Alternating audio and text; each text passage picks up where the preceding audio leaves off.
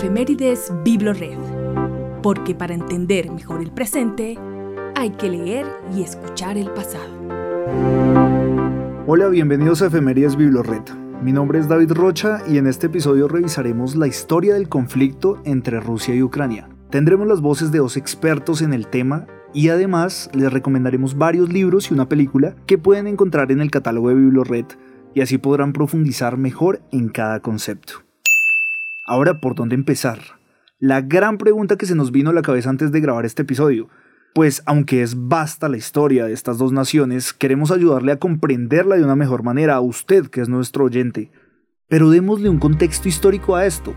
Y para eso tenemos la voz de Doris Parra, una profesora filósofa con maestría en historia y la actualidad de la filosofía, ella nos transportará a inicios del siglo XX en la llamada Revolución de Octubre de 1917 de la mano de León Trotsky y Vladimir Lenin, y la llegada del socialismo a Rusia con la creación de la Unión Soviética en 1922, y el papel, por supuesto, de Ucrania en esta.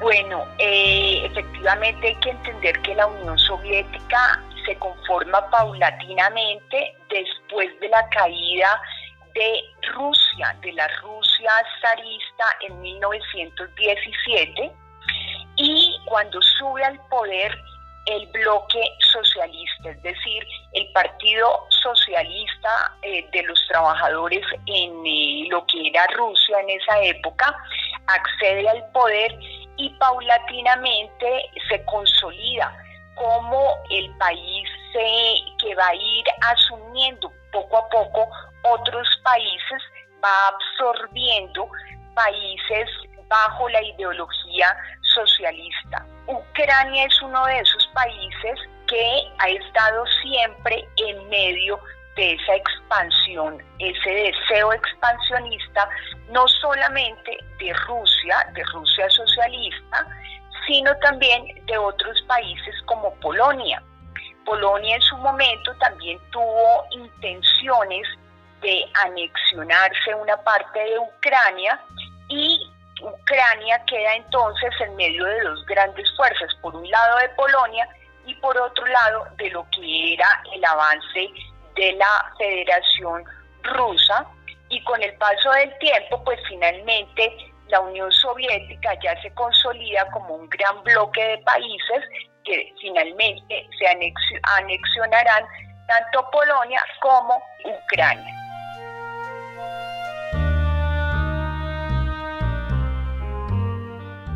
Entonces, la historia reciente de Ucrania, es decir, la historia del siglo XX de Ucrania, se va a realizar en medio de la Unión Soviética. Aquí es importante precisar que la Unión Soviética siempre fue criticada porque en su afán expansionista intentaba borrar, si se puede decir así, borrar las tradiciones, la cultura, por ejemplo, la lengua ucraniana, trataba igualmente de colonizar con eh, ruso hablantes las regiones de Ucrania, de tal suerte que esas tendencias nacionalistas de, los países que la Unión Soviética anexionaba, pues se fueran disolviendo, ¿no? En el caso de Ucrania, esto ha marcado mucho la población y el territorio, que no es para nada desconsiderado, porque es un territorio de más de 600 mil kilómetros, es decir, es una superficie más grande que la de Colombia, y esto interesa mucho hoy en día todavía a Rusia, entre otras cosas, por su riqueza en recursos como el petróleo, pero también por su posición estratégica, en una posición de salida al mar, de puertos muy importantes, y esto obviamente le interesa recuperarlo a Rusia y de ahí pues el conflicto que se ha ido generando.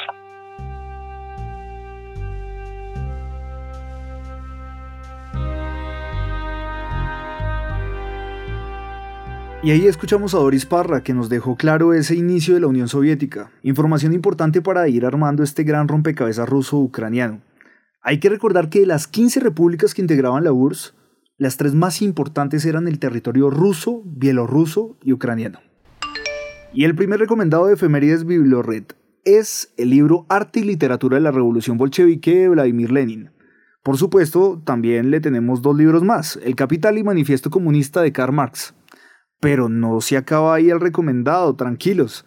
Anastasia Romanov, la historia de Anastasia, una gran película producida por Fox y ahorita perteneciente a Disney, está incluida dentro del catálogo de Biblored. No dude en buscarla y encontrar esta historia, con ficción por supuesto, de la última princesa de la dinastía de los Ares en Rusia.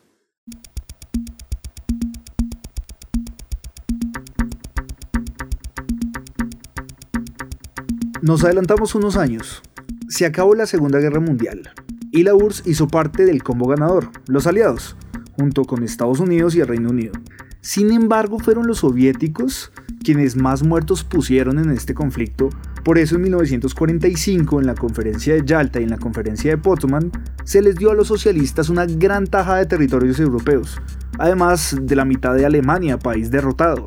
De ahí, años más tarde, se instauró la llamada Cortina de Hierro y el Muro de Berlín.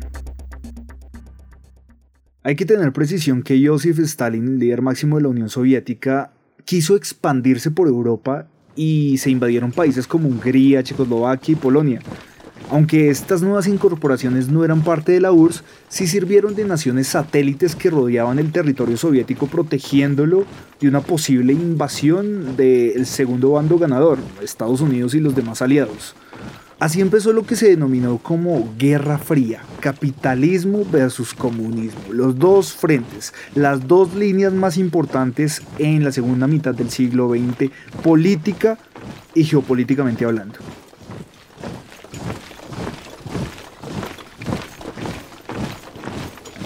En estos años de 1947 al 91 ocurrieron varias luchas entre las dos potencias, desde el aspecto económico, deportivo, tecnológico y hasta armamentístico. Se peleaban por quién ganaba unas Olimpiadas, unos Juegos Olímpicos, por quién llegaba primero a la Luna, por quién tenía mayor cantidad de bombas nucleares dispuestas a ser lanzadas.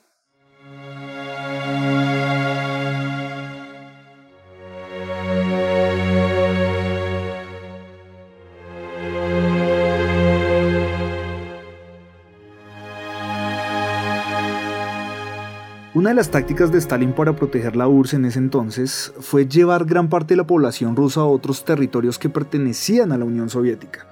Es decir, los mezcló con el objetivo de quitarles su identidad. En el caso ucraniano específicamente hablando, les prohibió hablar su idioma nativo, era obligación hablar ruso.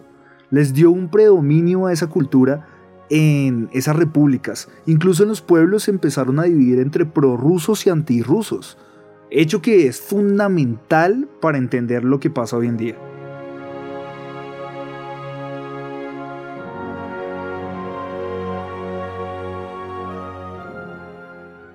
Pero la URSS se resquebrajó a finales de los años 80. ¿De la mano de quién? De Mikhail Gorbachev, con la reforma política llamada perestroika, que para explicarla exactamente se trató de una apertura económica.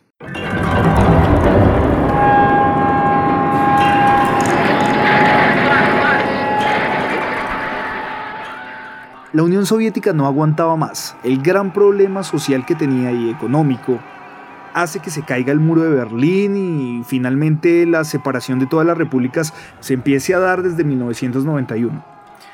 En ese momento comienza a calentarse todo. Varias repúblicas que volvieron a independizarse, caso Ucrania, tenían en su territorio una gran división de personas que extrañaban a la URSS. Los prorrusos como lo dijimos anteriormente, y otra gente en cambio veía como único futuro prometedor el estar en la Unión Europea y pertenecer a la OTAN.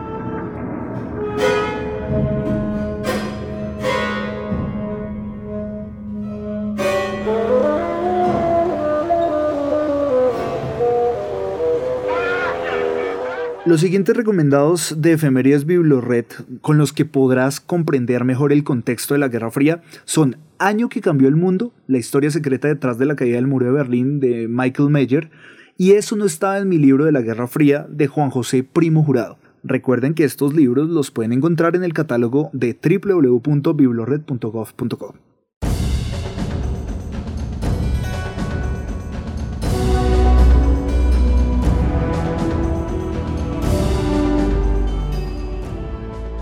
Bueno, hay que entender a ciencia cierta por qué se creó la OTAN, Organización del Tratado del Antártico Norte. ¿Cuál es su papel en el conflicto ruso-ucraniano actual? La postura de Estados Unidos y más detalles de los antecedentes bélicos entre estas dos naciones. Por eso tenemos como invitado a César Restrepo, director de la Seguridad Urbana en Pro Bogotá Región y profesor de Defensa Nacional en la Universidad Externada de Colombia.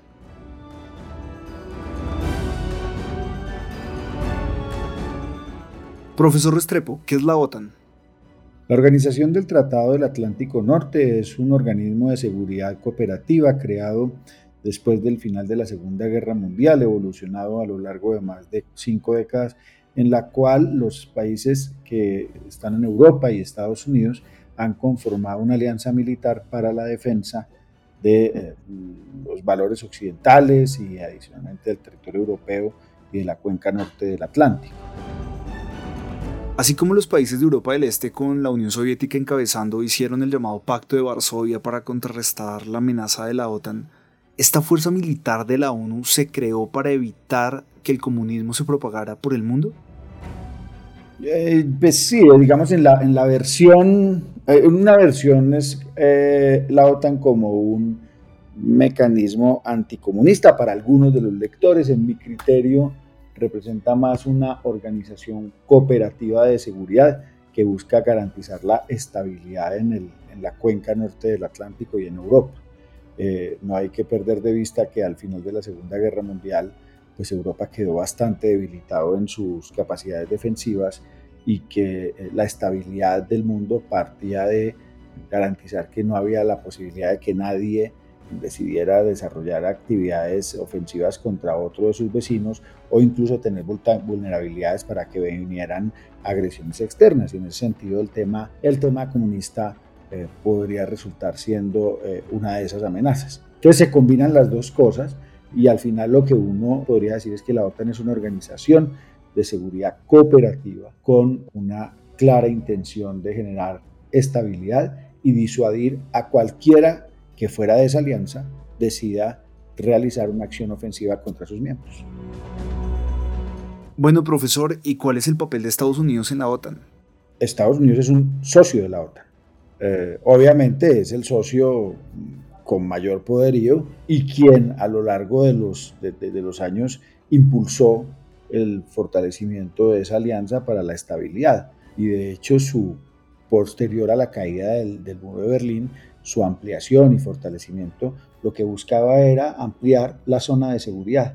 Solo eh, hasta la guerra de la Yugoslavia, la OTAN desarrolla una acción de despliegue contundente eh, y es porque el sistema de seguridad de Naciones Unidas no logra configurar una respuesta a lo que estaba ocurriendo en la guerra de, de Yugoslavia. Pero en general, la postura de la OTAN siempre ha estado en términos defensivos, pero siempre había mantenido eh, un equilibrio, digamos, de estabilidad en la región.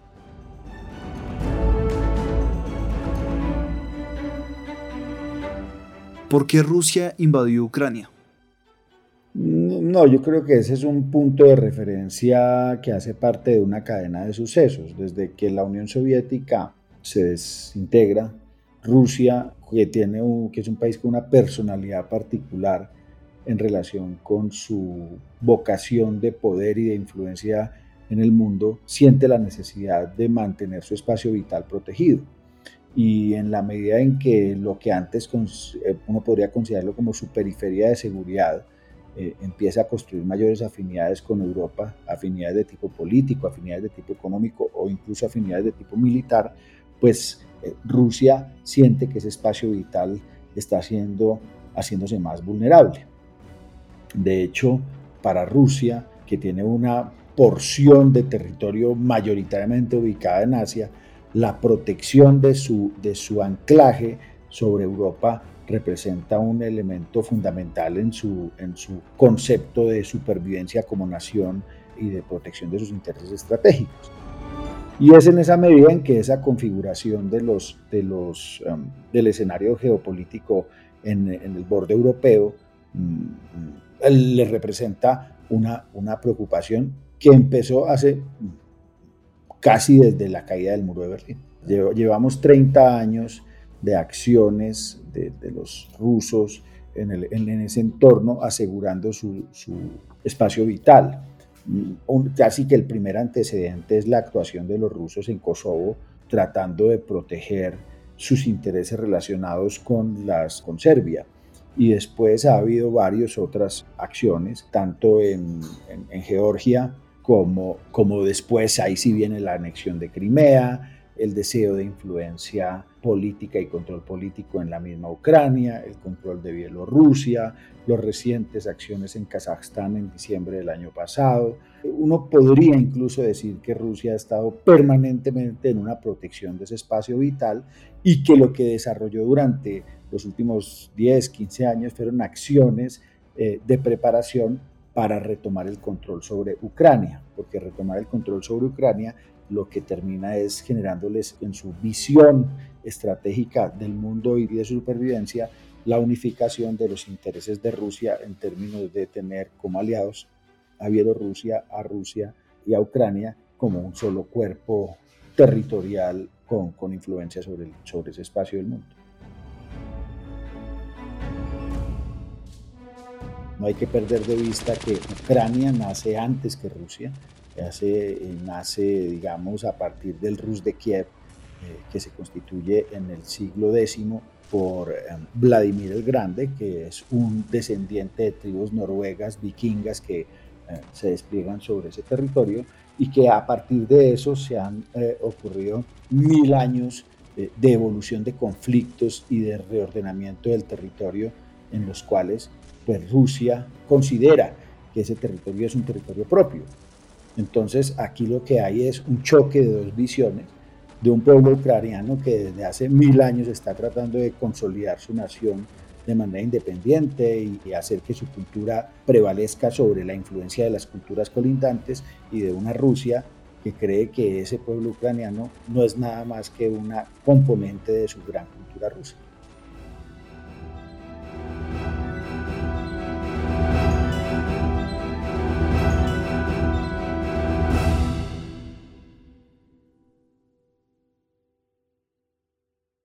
En este episodio pudimos entender con mayor profundidad por qué se da el conflicto entre Rusia y Ucrania y supimos el contexto histórico entre estos dos países. En Efemérides Biblored logramos explicar el pasado para entender mejor el presente. No se olviden que todos los libros y la película que recomendamos aquí se encuentran en el catálogo de Biblored y pueden encontrar los links en la descripción.